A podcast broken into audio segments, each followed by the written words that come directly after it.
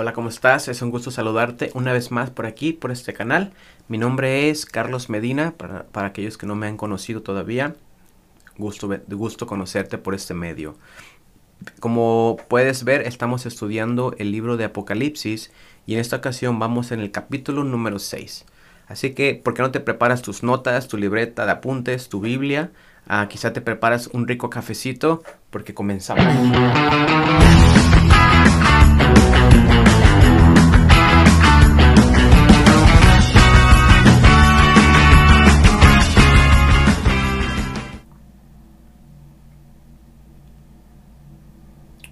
Pues qué gusto que estés aquí con nosotros una vez más. Ah, pues así comienza. Apocalipsis 6 marca el comienzo de la tribulación en la tierra. Son siete años de juicio implacable de Dios. Todo hasta este punto ha sido preparación. En el capítulo 1, Juan está preparado para recibir la profecía. En los capítulos 2 y 3, la iglesia se prepara para escapar de los horrores que vendrán sobre el resto de la humanidad. En los capítulos 5 y 6 se prepara el cielo como el lugar desde donde se envían los juicios. Juan se encuentra al borde del cielo y a medida que se rompe cada sello del rollo, se vuelve para ver cómo se desarrolla el juicio sobre la tierra. Juan no está leyendo simplemente una nueva sección del rollo cada vez que se abre, sino cuando se rompe el sello y se desenrolla una nueva sección del pergamino, la escena cobra vida frente a él. Literalmente ve cada juicio emerger y desarrollarse en el escenario mundial. Cuando Jesús rompe los primeros cuatro sellos, cuatro jinetes en cuatro caballos de diferentes colores salen del rollo. Cada jinete es llamado por una de las cuatro criaturas vivientes alrededor del trono de Dios y dicen, ven o, adelante. Los lectores de Juan conectarían inmediatamente este grito con una escena en los anfiteatros del, Imperio Romano. Un heraldo piensa en un locutor de, un estadio, llamaría a cada carro y conductor a la, arena al comienzo de una carrera con la misma palabra. Ven. Los cuatro jinetes del Apocalipsis, como se conoce a estos caballeros, son un símbolo ampliamente utilizado en la literatura y la cultura popular para referirse a las fuerzas que señalan el fin de la historia humana. Los jinetes y el poder destructivo que ejercen sobre la tierra representan el caos y el colapso que marcará todo el lapso de la tribulación. Pero bueno, vamos al, capítulo 6, que vamos a entrar ahí. Y este capítulo 6 es llamado Los sellos. Tenemos a los sellos. ¿Qué vamos a aprender de este capítulo? Ve a tu Biblia, Apocalipsis capítulo 6, y vamos a leer del versículo, lo voy a ir dando por secciones. Entonces no voy a leer todo el capítulo, pero tú allí en el capítulo 6, dice de esta manera el versículo 1 y 2. Dice, vi cuando el Cordero abrió uno de los sellos y, y oí a uno de los cuatro seres vivientes decir, como con voz de trueno, ven y mira. Y miré y he aquí un caballo blanco, y el que lo montaba tenía un arco y le fue dada una corona, y salió venciendo y para vencer. Hmm. El primer sello el primer sello es roto. Lo vimos en Apocalipsis capítulo 6 versículo 1. Los caballos y los jinetes se mencionan 300 veces en la Biblia, pero ninguna de estas referencias es tan famosa como estos cuatro jinetes. Si pones o ingresas a este cuatro jinetes del Apocalipsis en, en, Google, ah, vas a poder obtener casi 3.500 referencias a estos tipos de, a estos tipos en los libros de motores que buscan para escanear. En cualquier buscador vas a encontrar demasiadas referencias. Yo puedo encontrar hasta 3500 referencias sobre los cuatro jinetes del Apocalipsis. Y estos cuatro jinetes introducen el terrible periodo de la tribulación. Son los más famosos.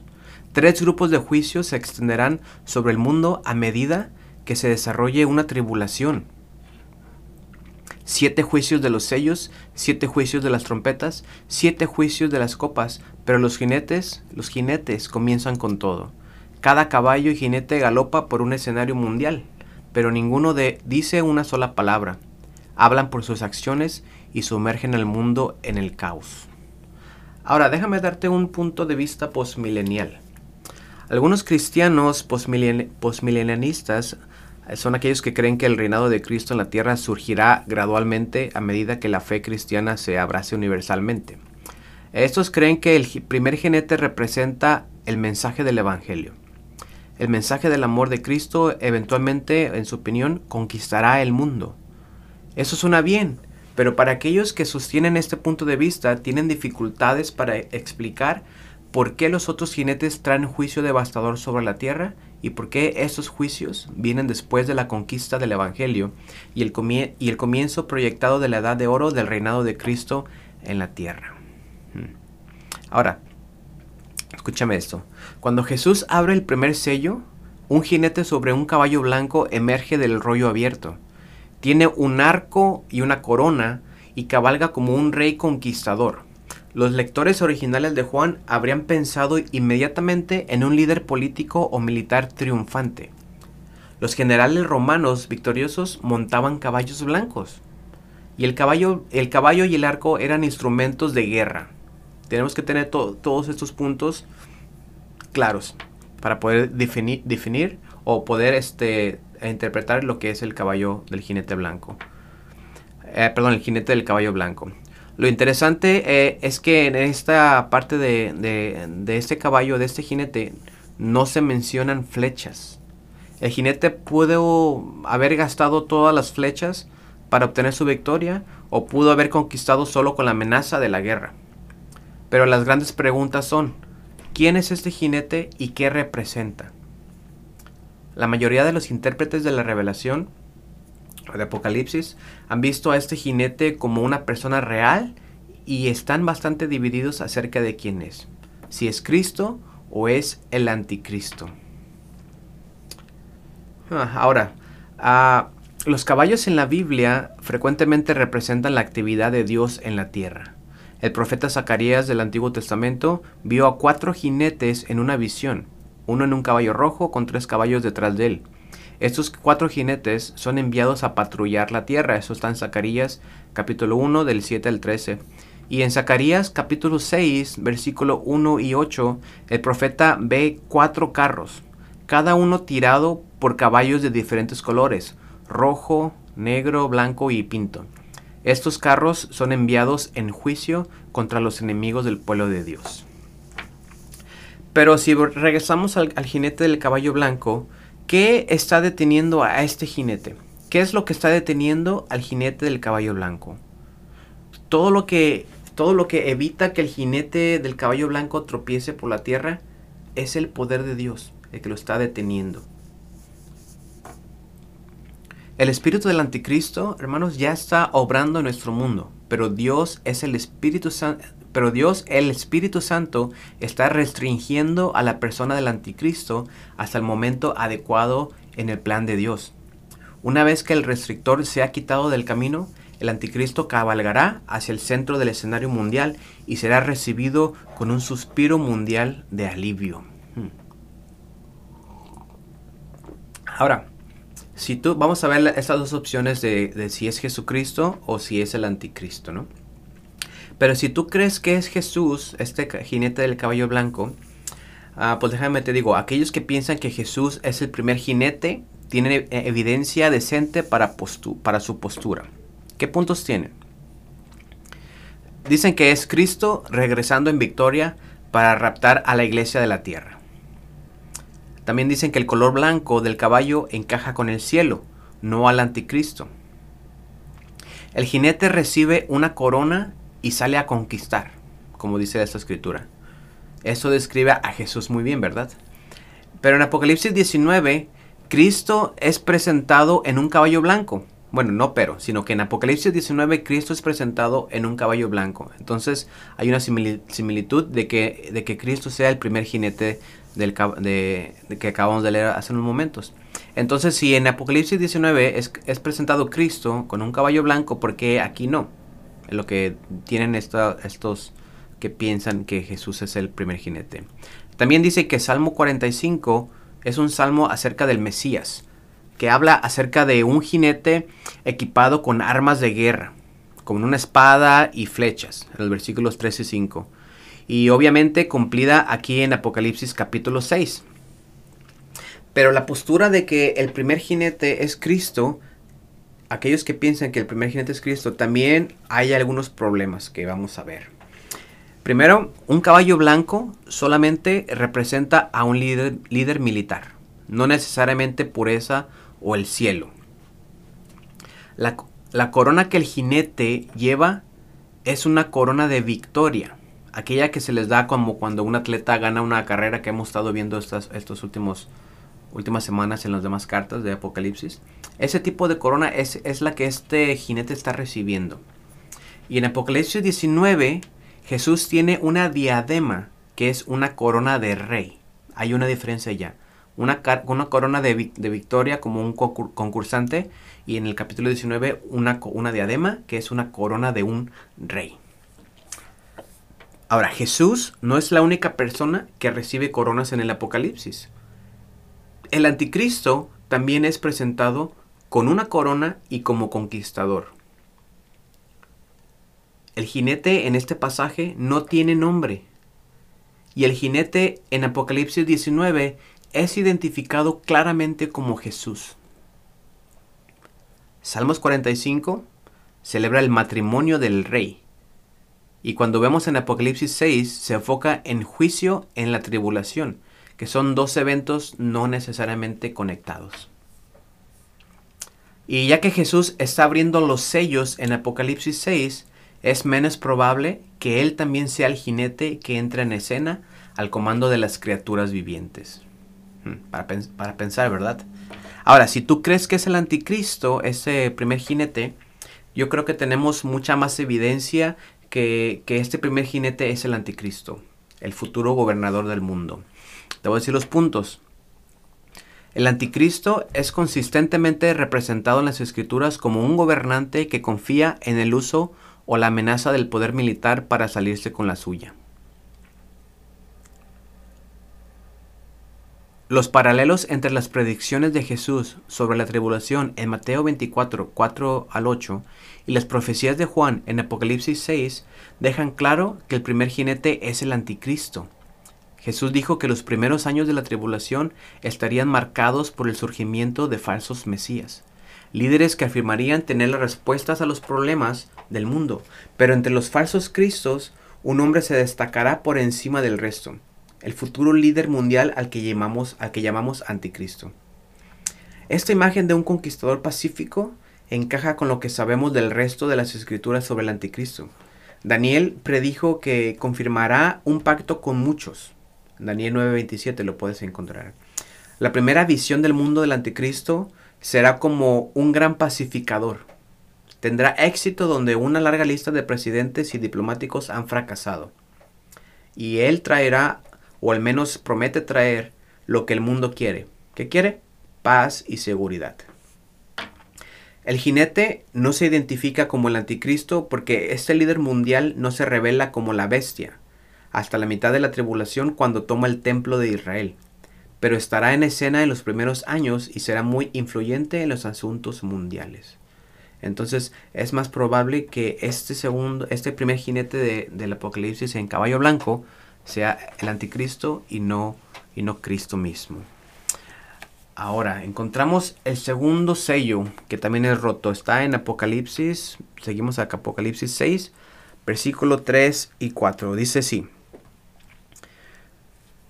Dice de esta manera, cuando, cuando abrió el segundo sello, oí al segundo ser viviente que decía, ven y mira. Y salió otro caballo bermejo, y al que lo montaba le fue dado poder de quitar la tierra, de la tierra la paz, y que se matasen unos a otros, y se le dio una gran espada. Hmm. Tan pronto como el jinete del caballo blanco ha traído una sensación de seguridad y paz al mundo, un segundo jinete lo barre todo. Jesús rompe el segundo sello del rollo y un caballo de guerra rojo, sangre, de, así como color rojo sangre, salta a la vista de Juan.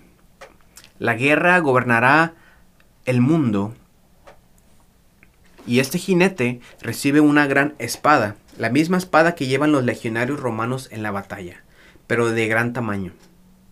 El hecho de que se le entregue la espada indica que indica que Dios está permitiendo que el jinete ejerza este tipo de poder dentro del plan y control soberano de Dios. Este jinete cruel no está fuera de la autoridad de Dios. Es muy importante saber eso. Pero Dios está ejecutando su plan a su perfección. Algunos estudiosos de la profecía sugieren que el tiempo de guerra relacionado con el juicio del segundo sello se ajusta a la descripción de Ezequiel de un ataque a Israel por parte de sus enemigos del norte, Magog, Meshech y Tubal. Está en Ezequiel 38 y 39. Es posible que esta batalla encaje aquí, especialmente porque se dice que el pueblo de Israel usa las armas de los muertos como combustible. Durante siete años, la duración del periodo de la tribulación que está en Ezequiel 39 del 9 al 10. Ahora para continuar hacia el tercer sello, déjate doy un archivo de ayuda acerca del Hades. El término Hades aparece 10 veces en el Nuevo Testamento. Antes de la muerte y, de, y, resurrección de Jesús, el Hades era el lugar donde moraban todos los espíritus humanos después de la muerte. Los justos que morían vivían en paz en el paraíso o al lado de Abraham. Lo puedes ver en Lucas 16, 22. Y los injustos que morían se encontraban en un lugar de tormento. Está en Lucas 16, 23. Ambos lugares estaban ubicados en Hades. Los dos estaban en el Hades. Cuando Jesús ascendió al cielo después de su, de su resurrección, llevó consigo al cielo los espíritus de hombres y mujeres justos. Está en Efesios 4.8. Hades hoy es un lugar solo para los injustos, un lugar temporal de tormento y separación de la presencia consciente de Dios. Finalmente, el Hades y sus habitantes serán arrojados al lago de azufre ardiente, el infierno final de las escrituras, el lago de fuego. En Apocalipsis 20:14 lo vamos a ver después. Y con esta introducción a, Hades, te quiero llevar a lo que sigue de Apocalipsis, que es el tercer, el tercer este, sello es roto y está en Apocalipsis 6 del 5 al 6 y dice de esta manera. Cuando abrió el tercer sello, oí el tercer ser viviente que decía, ven y mira, y miré, y he aquí un caballo negro, y el que lo montaba tenía una balanza en la mano y oí una voz de en medio de los cuatro seres vivientes que decía, dos libras de trigo por un denario, y seis libras de cebada por un denario, pero no dañes el aceite ni el vino. Hmm. Interesante. El tercer sello es roto. Bueno, el segundo jinete bañó al mundo con sangre. El jinete del tercer caballo es un caballo negro. Y este propaga el flagelo del hambre. Las imágenes inquietantes que vemos hoy de niños así hinchados de sus estómagos en, Sudán o en Somalia serán transmitidas desde las calles de Nueva York y París y por todos lados las estaremos viendo. A medida que el tercer jinete emerge del pergamino o del rollo, el hambre y la pobreza barren la tierra. Jesús había predicho el hambre como un elemento en el escenario de la tribulación, pero esto será más que una escasez temporal de nuestro cereal favorito para el desayuno. Las áreas del mundo devastado por la guerra verá evaporarse sus suministros de alimentos, y el resto del mundo buscará desesperadamente suficiente comida para mantenerse con vida. Lo que nos llama la atención mientras leemos la descripción de Juan del tercer jinete es que de repente una voz habla desde el centro de los cuatro seres vivos.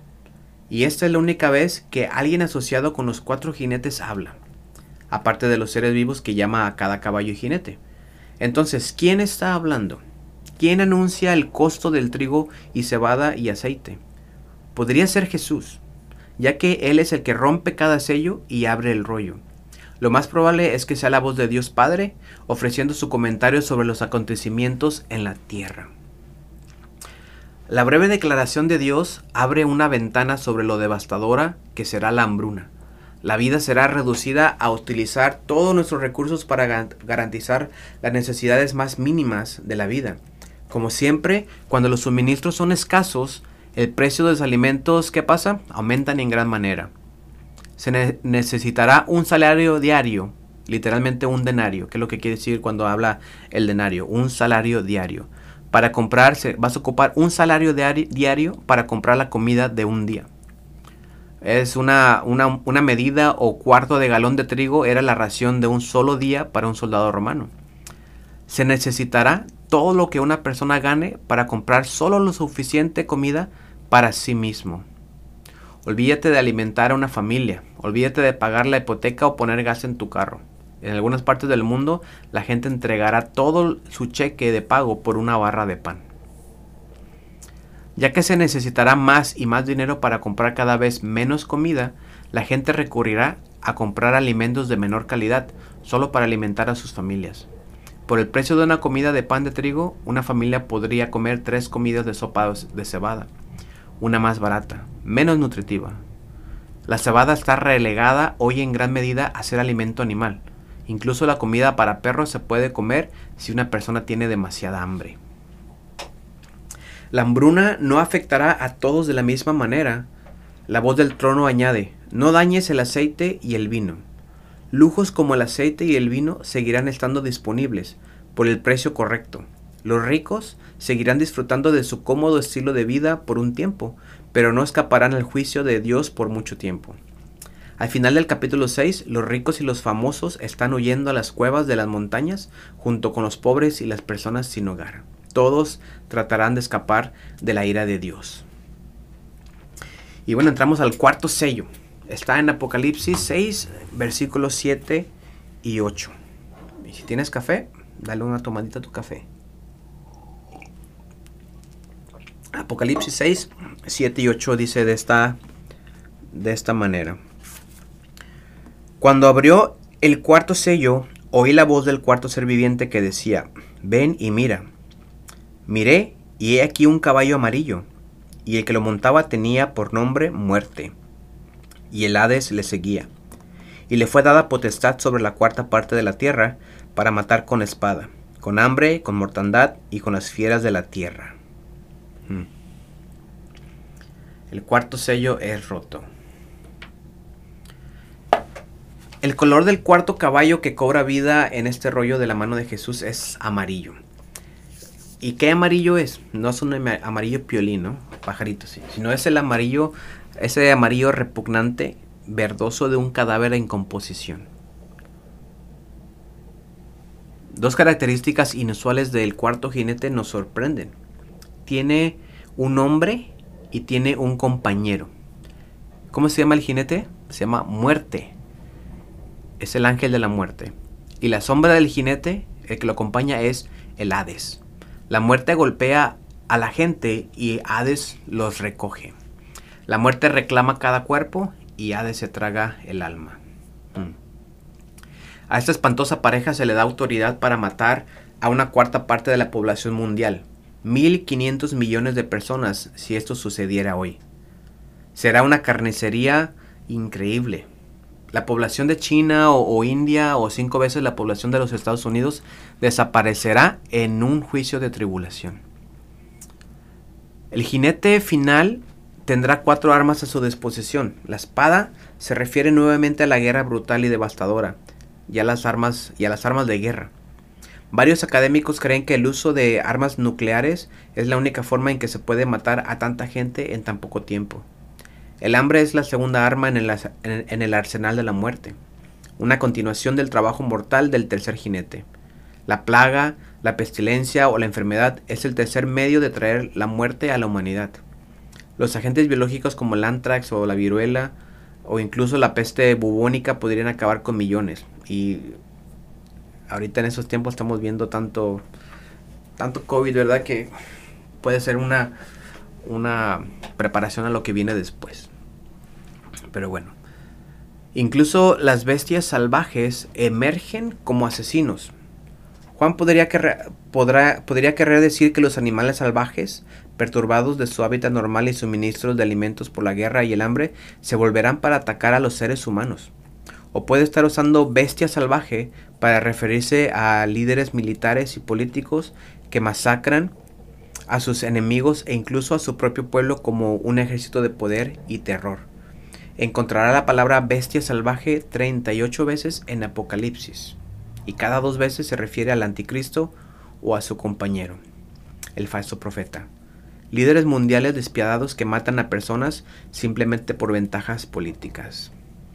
Y bueno, entramos al, al, quinto sello que está en Apocalipsis capítulo 6. Vamos a ir del versículo 9 al 11. Y dice de esta manera, del 9 al 11. Cuando abrió el quinto sello, Vi bajo el altar las almas de los que habían sido muertos por causa de la palabra de Dios y por el testimonio que tenían. Y clamaban a gran voz diciendo, ¿Hasta cuándo, Señor santo y verdadero, no juzgas y vengas nuestra sangre en los que moran en la tierra? Y se les dieron vestiduras blancas y se les dijo que descansen todavía un poco de tiempo hasta que se completara el número de sus consiervos y sus hermanos, que también habían de ser muertos como ellos. El quinto sello es roto. La, atención de Juan ha estado pegada a la tierra mientras ha visto a cuatro jinetes a estar tronando desde el cielo y sobre la tierra. Ahora escucha un grito detrás de él. Cuando Jesús abre el quinto sello, Juan se aleja de la escena en la tierra para ver almas debajo de un altar en el cielo. Juan no tiene que preguntar o que le digan quiénes son. Él sabe inmediatamente que son hombres y mujeres que han sido asesinados en la tierra por la palabra por la palabra de Dios y el testimonio que han mantenido. Está en el versículo 9. En el lenguaje cristiano son mártires.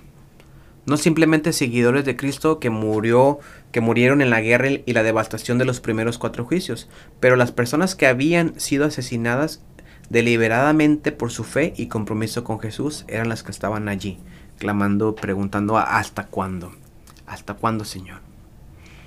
Pero aquí está el problema, fíjate, aquí tenemos un pequeño problema con este punto.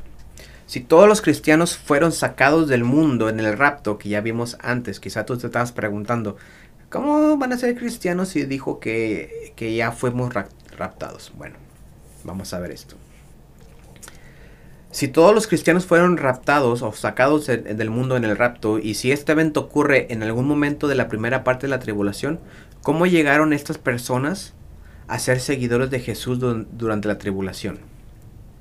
Mira, veremos la respuesta completa a esta pregunta cuando veamos el capítulo 7. Pero ahorita te puedo dar una pequeña adelanto de lo que es la respuesta sobre este, esta pregunta que quizás te estás dando. Para que no me apagues y digas, no, este, este no sabe, mejor no lo dejo de ver. Mejor te adelanto y sigues viendo lo que sigue. Ah, yo pienso que estos hombres y mujeres que habían oído hablar de, Jesús ante el rapto, antes del rapto, pero nunca habían creído en Él ni entregado sus vidas en Él. Habían escuchado de Jesús antes, habían escuchado, alguien les había predicado, les había compartido y sabían quién era Jesús, pero no creían en su totalidad. Y bueno, tristemente, pues no pudieron ser raptadas, no eran en la iglesia de Cristo. Pero cuando sucede todo esto, entonces estos, estos van a creer. Cuando, suceda el rapto, cuando los cristianos desaparezcan en el rapto, esta gente sabrá lo que pasó. Y, ellos sabrán con una certeza que la palabra de Dios es verdadera. Entonces ahora creerán en Jesús en ese momento. Pero la parte triste es que se perderán del rapto. Y ahora ellos tendrán que enfrentar a la tribulación. Miles de personas creerán en Jesús durante los años de la tribulación y la mayoría morirá por su fe. Y a medida que la guerra y el hambre y la peste cobren su precio en el mundo, los, los seguidores de Cristo serán odiados, perseguidos y asesinados. Estos son los hombres y mujeres que claman por la justicia de Dios contra sus asesinos cuando se rompe el quinto sello. El altar que Juan ve probablemente sea el altar del incienso. Es un pequeño altar dorado que se encontraba en el centro de adoración en Israel en el Antiguo Testamento. El altar original está en el tabernáculo celestial. Esto lo, puedes encontrar en, Hebreos 9, capítulo, versículo 11 y el 24. El altar en el Antiguo Testamento se usaba, ah, en el altar se, usaban dos, se usaba dos veces al día, cada día en la adoración de Israel. Astillas de madera o pedazos de madera empapados en aceite eran rociadas sobre las brasas, y una nube de humo fragante se, se elevaba ante el Señor. Eso representaba las oraciones del pueblo de Dios elevándose ante el Señor, tal como las oraciones de los mártires en Apocalipsis 6 se elevan para llenar la sala del trono de Dios. A cada mártir se le da una túnica blanca para vestir.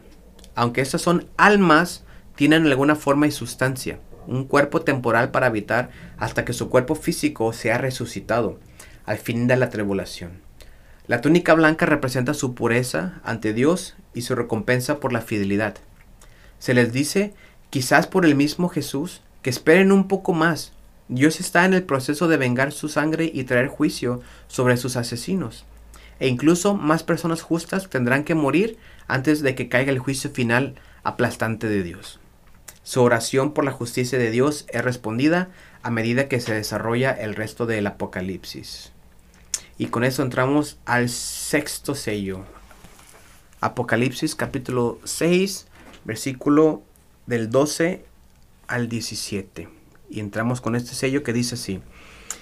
Miré cuando abrió el sexto sello y he aquí hubo un gran terremoto. Y el sol se puso negro como tela de silicio y la luna se volvió toda como sangre. Y las estrellas del cielo cayeron sobre la tierra, como la higuera deja caer sus higos cuando es sacudida por un fuerte viento.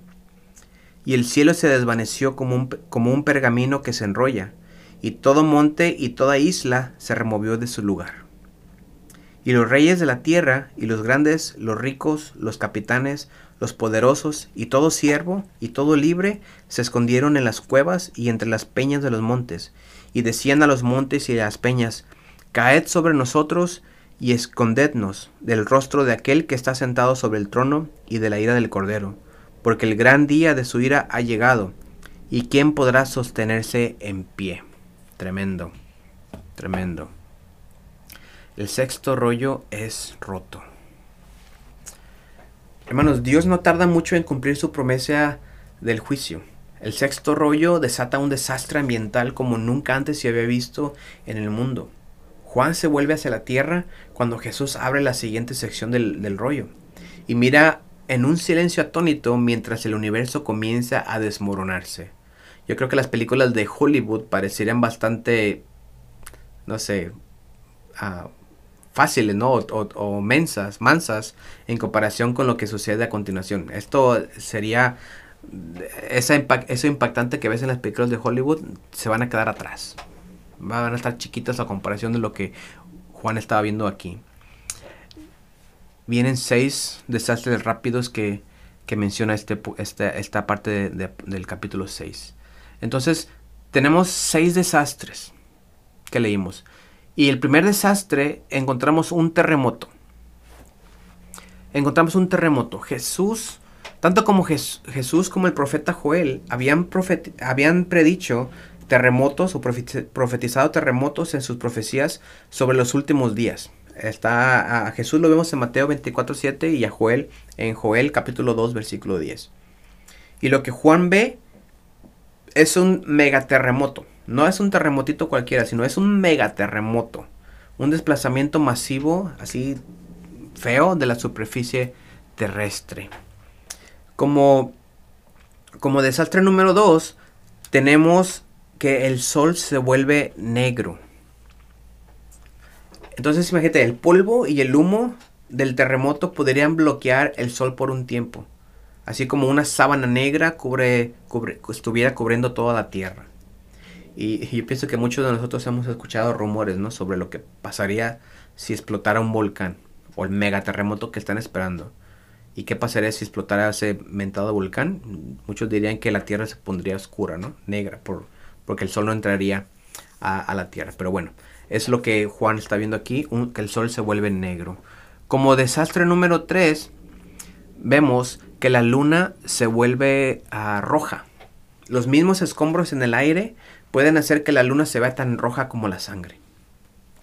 Bueno, hay que pensarle. También vemos el desastre número 4. Dice que las estrellas se caen. Juan está viendo estrellas, cuerpos celestes como asteroides o cometas que caen a la Tierra.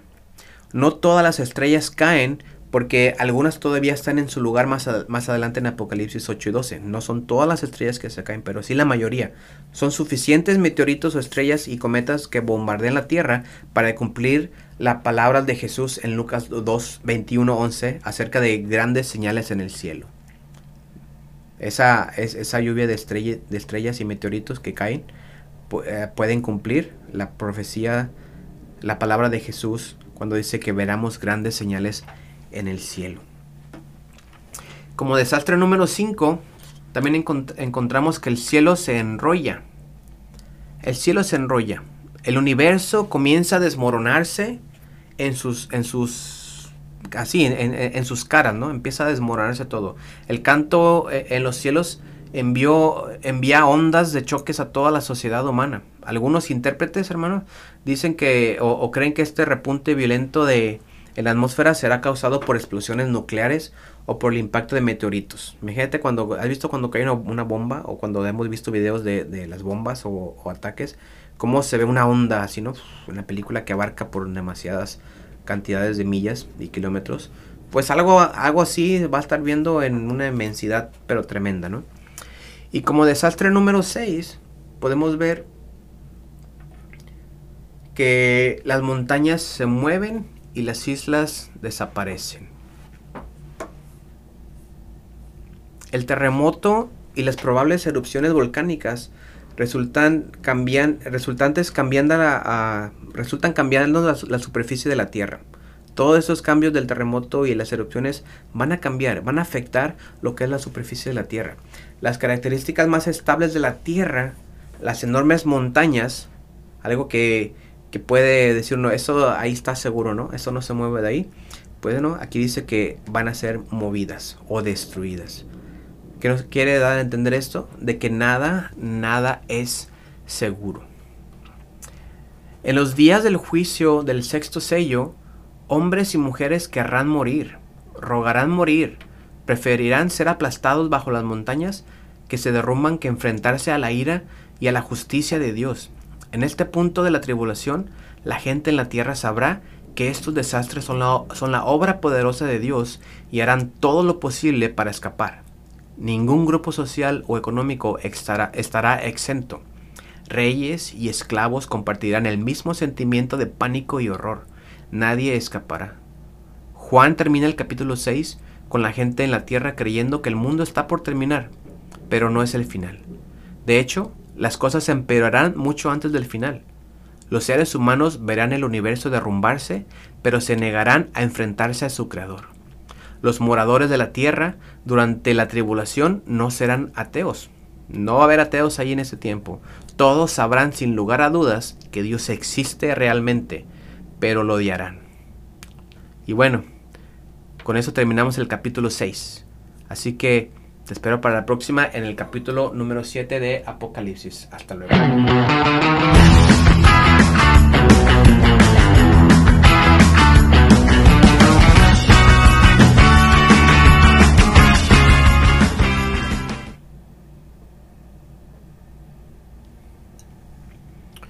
Si tú quieres escuchar los demás videos, los, capítulos anteriores, bueno, eh, tenemos el capítulo 5 que está también ya en, el, en la página de YouTube, pero los demás capítulos que habla sobre las cartas a las iglesias los tenemos en vivo y eso los puedes ver este, en nuestra página de Facebook, Iglesia Misionera en Pullman.